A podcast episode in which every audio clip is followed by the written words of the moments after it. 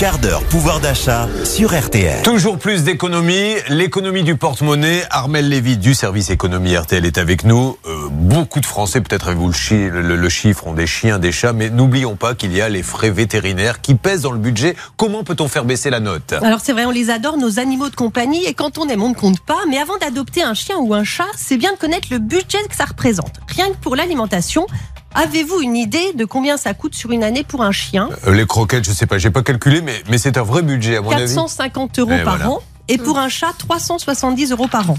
Bien sûr, après, il faut prendre soin de notre animal, le faire vacciner, le soigner. On dépense en moyenne 190 euros par an chez le vétérinaire pour un chien et 135 euros par an pour un chat. Et encore, ça c'est quand tout va bien. Sinon, en cas de souci, s'il se blesse ou s'il tombe malade, il faut compter entre 200 et 700 euros. Alors, quand on a des ressources un petit peu limitées, euh, comment fait-on? Parce qu'il y a des gens qui aimeraient bien avoir des animaux, ça leur tient compagnie, mais Oui. s'ils n'ont pas les moyens, comment font-ils? Alors, pour une vaccination ou pour un cas grave, si vous craignez de ne pas pouvoir payer une facture de soins, vous pouvez vous prendre rendez-vous dans un dispensaire de la SPA. Il y en a 12 en France et selon votre situation financière et le centre, on vous demandera de payer ce que vous voulez ou un prix minimal, 30 à 50% du tarif du marché. 90 000 animaux y sont soignés chaque année, autant dire que vous ne serez pas tout seul, il faut prévoir un peu d'attente. Une autre idée, vous pouvez aussi vous rendre à la fondation Assistance aux animaux. Il en existe 6 en France, à Bordeaux, Marseille, Nice, Strasbourg, Paris et Toulon, réservés aux personnes à faible revenu.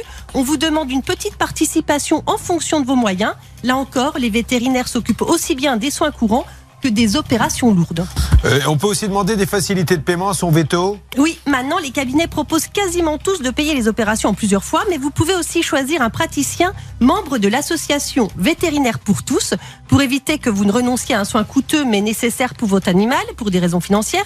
Le vétérinaire et l'association prennent en charge les deux tiers de la facture et même parfois plus si c'est une opération très lourde. Pour y avoir droit, il faut être non imposable et allocataire d'une pension. Il y a aussi un autre bon plan si vous habitez près d'une des quatre écoles vétérinaires de France, Maison Alfort, Nantes, Lyon et Toulouse. Vous pouvez faire soigner votre animal, y compris les plus exotiques, par des étudiants sous l'œil de vétérinaires confirmés. Il faut prendre rendez-vous. La consultation ne coûte qu'un tiers du prix du marché et les examens 30 à 50% moins chers. Et pour finir, alors effectivement, une petite question.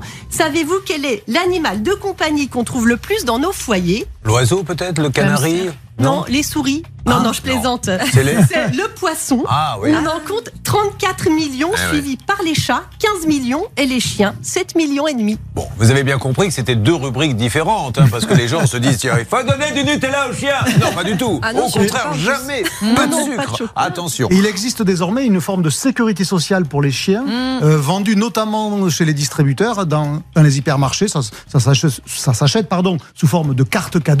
Euh, et donc, ça vous permet de faire rembourser les soins, mais évidemment, vous les avez payés avant par euh, le montant de la cotisation que vous avez versé. Merci Armel, mais au- au-delà de ça, ce qui est important, c'est de rappeler à ceux qui vont prendre un animal, il y a des frais. Donc euh, n'allez pas le prendre pour après dire ça me coûte cher et vous réabandonner le chien. C'est un double traumatisme pour lui. Donc il y a des frais que l'on peut évidemment compresser, mais il y a des frais de veto et des frais de croquette. Merci Armel.